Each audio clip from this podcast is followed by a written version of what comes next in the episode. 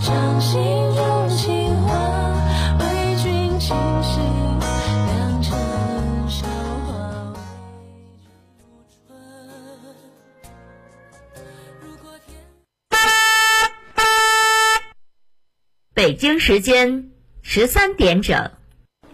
关于暂停销售退烧药品及其用品的紧急通知，失事各药品经营企业为严格控制新型冠状病毒肺炎疫情扩散蔓延，教育引导发热居民及时到医院就诊治疗，避免延误病情。第六十五家渠市新型冠状病毒肺炎疫情防控工作指挥部决定，从即日起，失事辖区范围内所有药品经营企业不许向任何个人以任何形式销售各类退烧药品及其用品。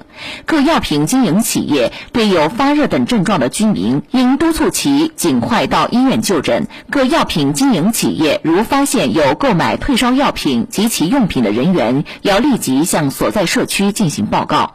如发现违反本通知规定的，按照《中华人民共和国传染病防治法》《中华人民共和国药品管理法》《中华人民共和国行政处罚法》依法从严从重处罚。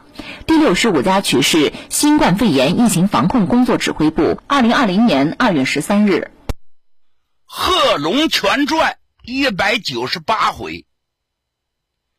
那位说《贺龙全传》究竟有多少回呀、这个交给您个底，这书长着贺了。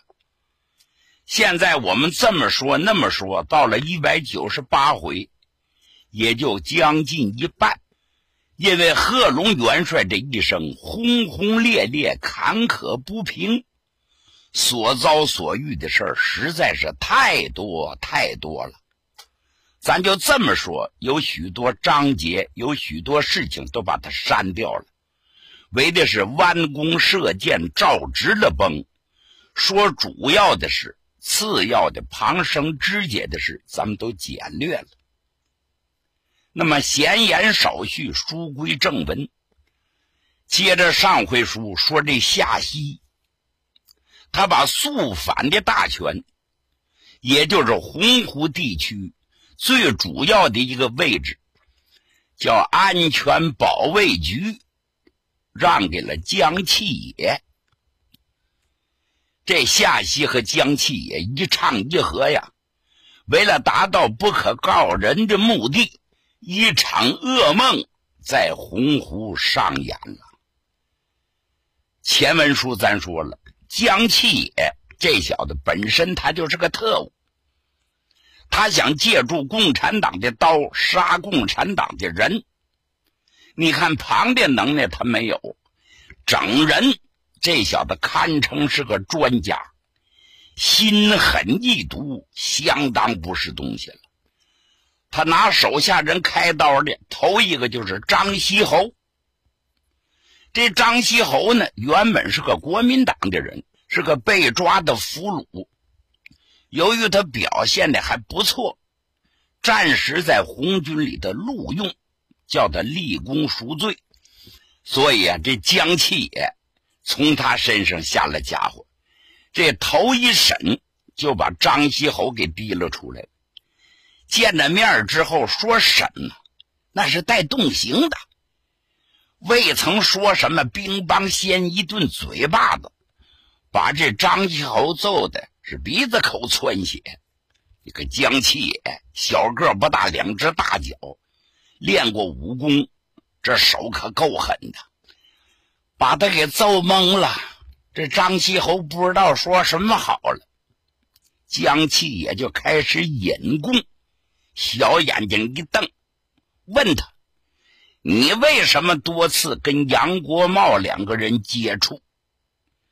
这张西侯一开始说的是实话啊啊，说那会儿我还在国民党呢，我奉军长所差，哎，也分化瓦解共产党的军事干部，因此派我呢来顺说杨国茂。杨国茂呢？当时是天汉县的军事部的部长，为什么叫你来呢？因为因为我们两个是同乡，嗯，也可说是同伙。江七爷点了点头，心说有门了，这就要上道。又狠狠地问他：“你一共跟杨国茂接触了多少次？”“就一次。”“什么？就一次？你再说一次！”噼啪噼啪，又是一顿嘴巴子。这下把张西侯可给揍懵了。哎呦，我说的都是实话，就一次。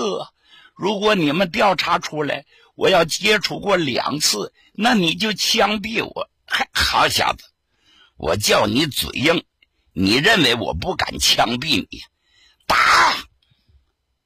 旁边那几个彪形大汉过来了，当然也是我们的战士。战士是无辜的。他们就听从领导的分派，领导叫干啥就干啥，领导说打，那可不就打呗，一顿拳打脚踢呀。张西侯啊，被打的直学狗叫，后来没办法了，胡说八道了，别打了，别打了，两次。江七爷就问：究竟几次？哎，三次。再说四次、五次，我也记不住了，反正多少次了，不是一次。别打了，别打了。嗯，你往下说，你们俩接触之后都谈了些什么？我我是代表国军呐，我我劝说这杨国茂加入国民党，后来呢？后来他。他不同意，他到底同意不？这同意。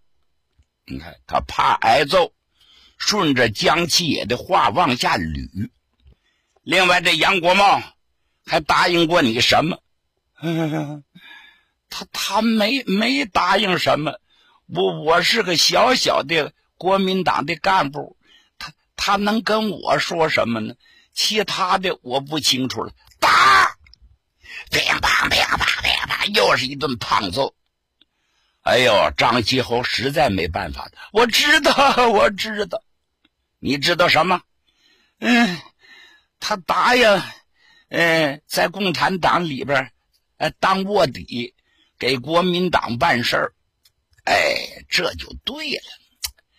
我说张西侯啊，你有什么就说什么，吞吞吐吐。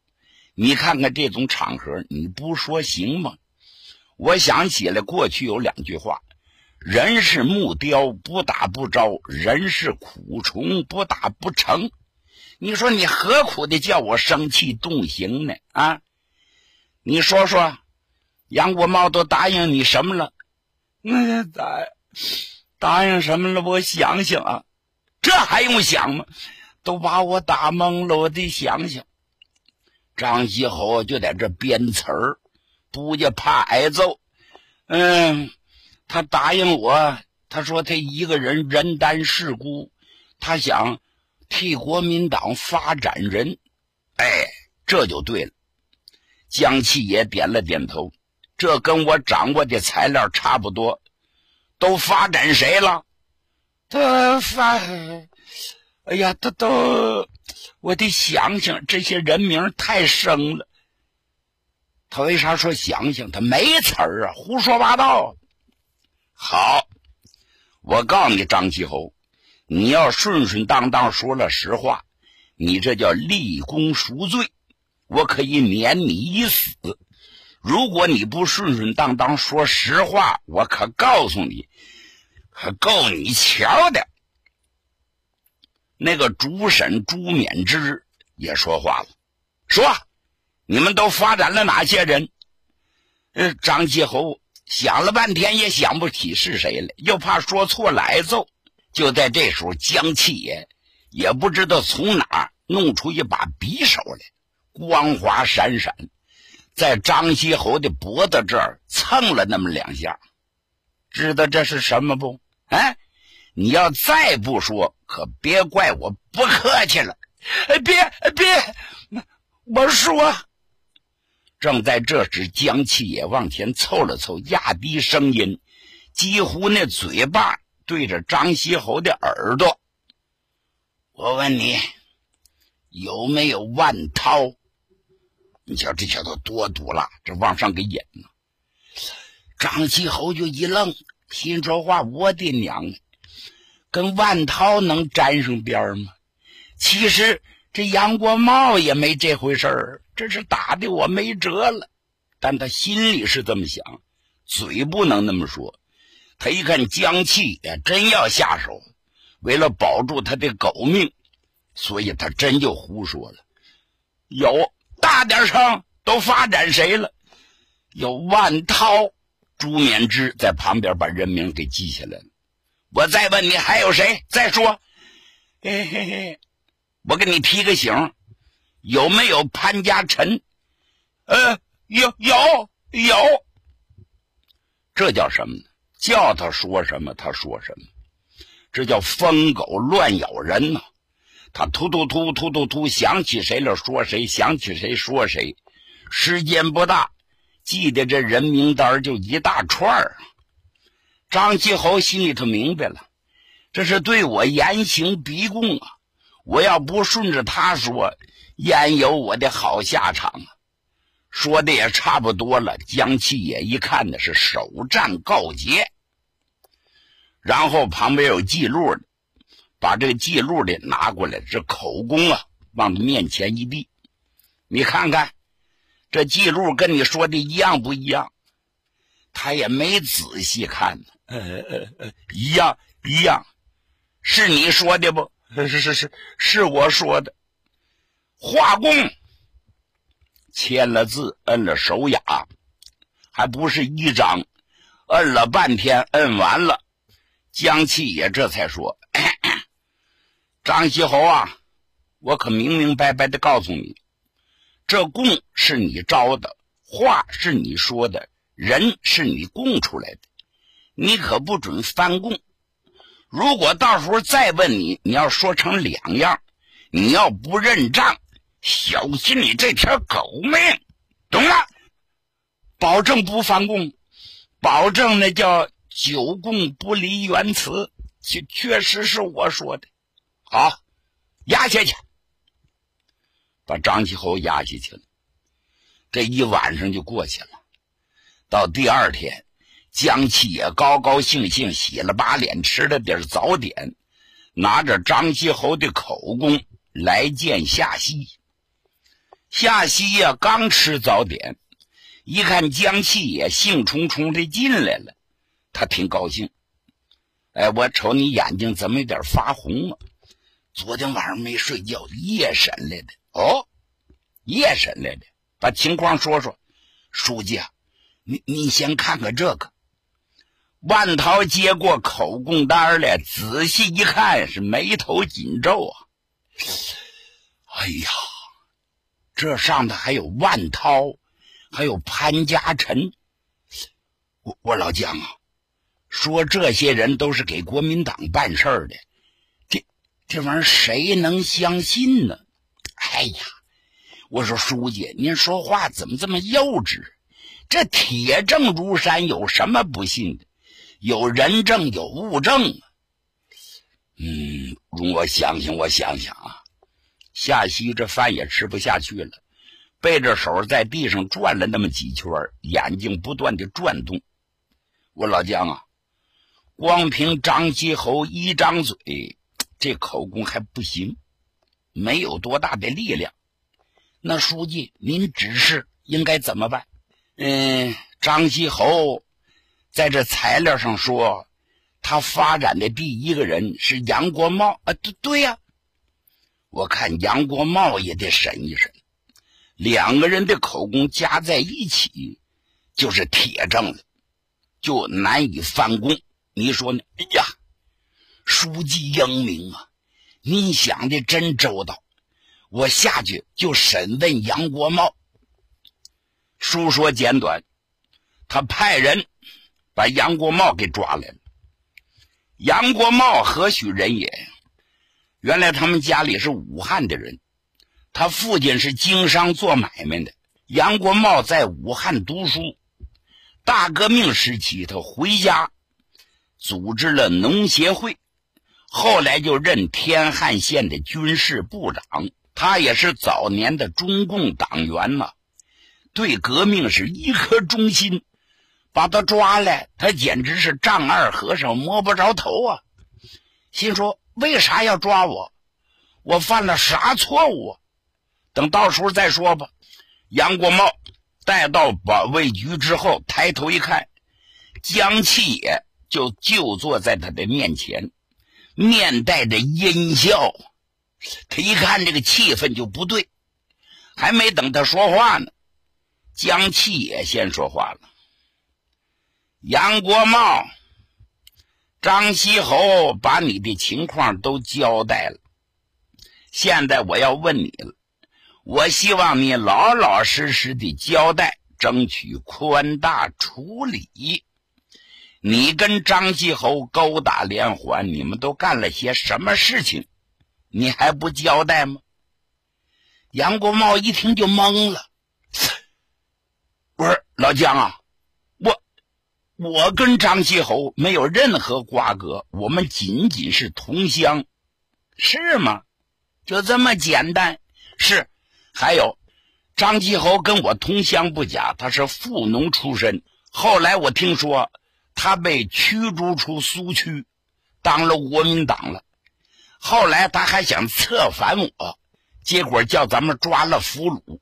由于他表现的好，上级没有处分他。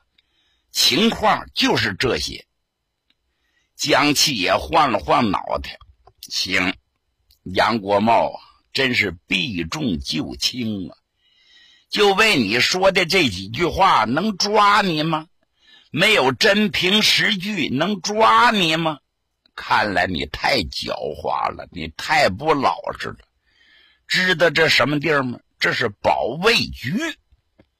知道我抓的是什么工作吗？这叫肃反，也就是说，把中共内部的反革命分子全都肃清，要纯洁我们的队伍，这才能打胜仗啊！杨国茂，你是暗藏在党内的反革命分子，你还不从实招来，等待何时啊？杨国茂一听，这哪跟哪儿啊？无中生有啊！这叫欲加之罪，何患无辞？杨国茂当时就急了，蹦蹦跳了好几个高啊！江七爷，你胡说八道！你无中生有！你说的什么？我听不明白，根本就无有此事！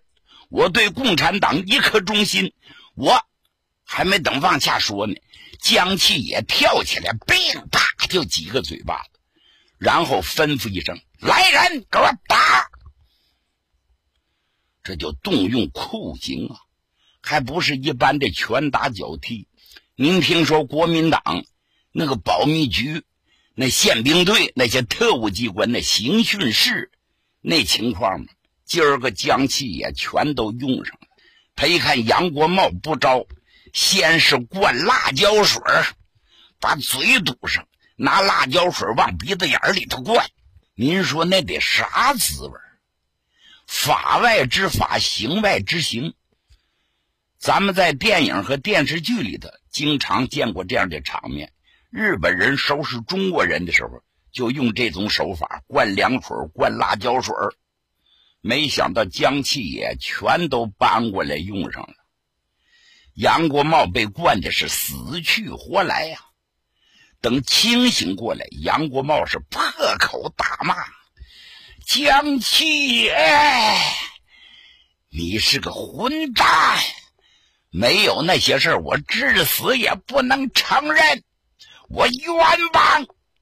哈哈哈哈！你冤枉？看你的嘴硬，是我的刑具硬。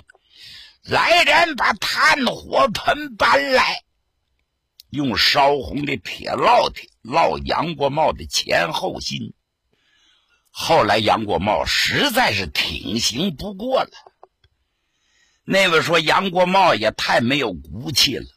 您那是说着轻巧，这事儿怕翻翻个要换成你，换成我，谁在酷刑面前能架得住啊？要不怎么出了那么多冤假错案呢？酷刑之下出假情况，一点都不假呀！这叫屈打成招啊！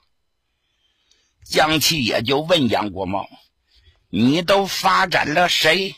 啊，我想不起来了，想不起来。我给你提个醒，有没有红八师参谋长胡慎己？想想，胡慎己，啊啊嗯，说有没有他？有，不说有，还拿铁烙铁烙。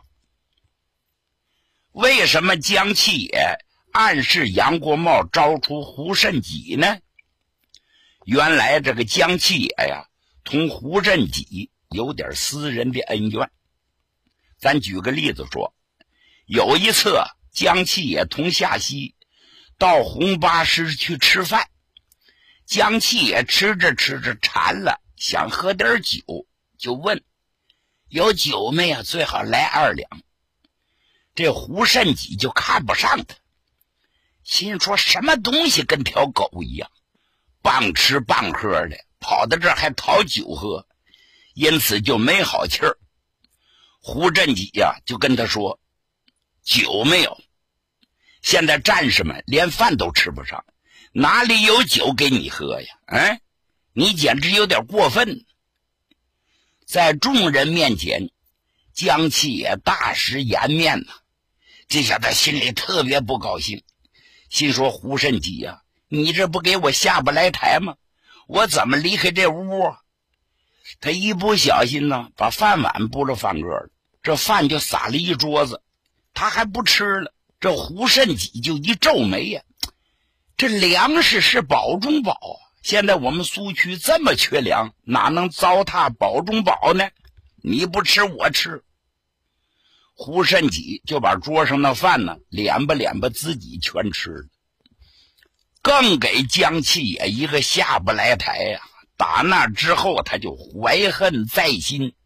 你看这种小人，专门想这些事儿，心说胡慎己呀，胡慎己，你叫我下不来台，将来我一朝得势，我非收拾收拾你，我非要报复不可。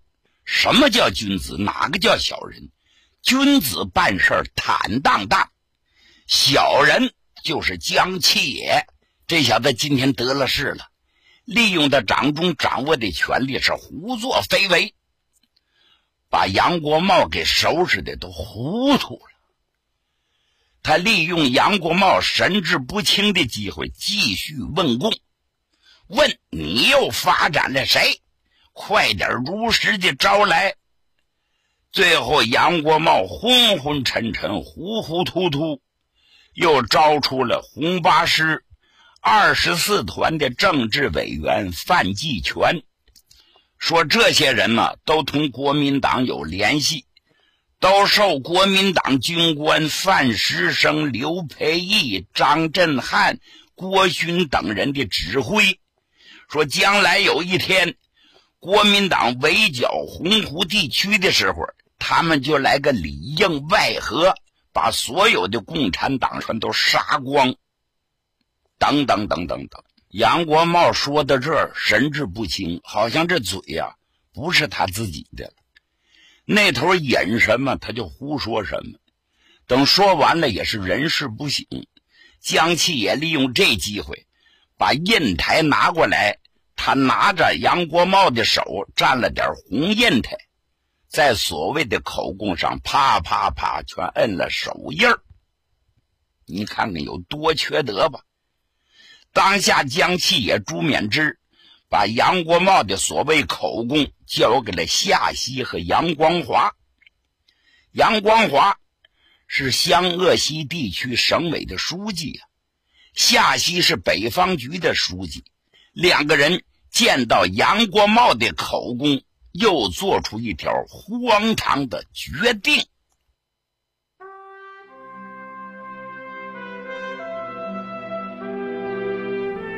听众朋友，今天的广播剧场就为您播送到这里，欢迎您的收听，请您在明天的同一时间继续收听广播剧场。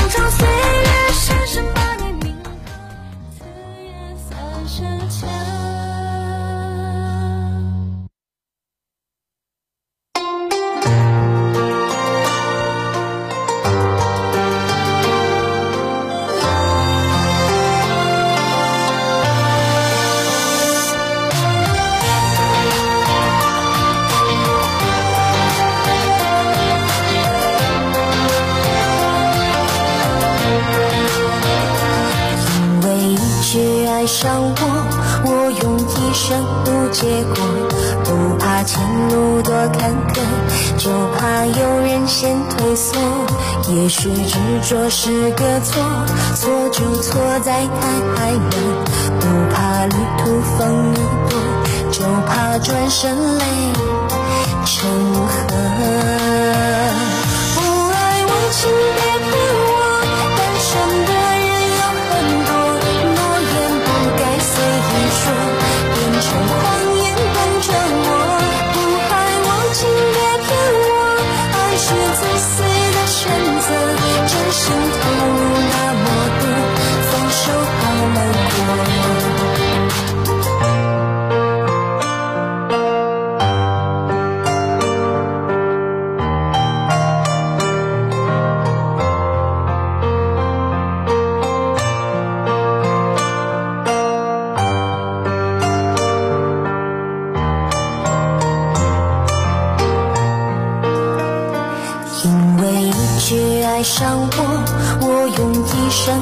结果不怕前路多坎坷。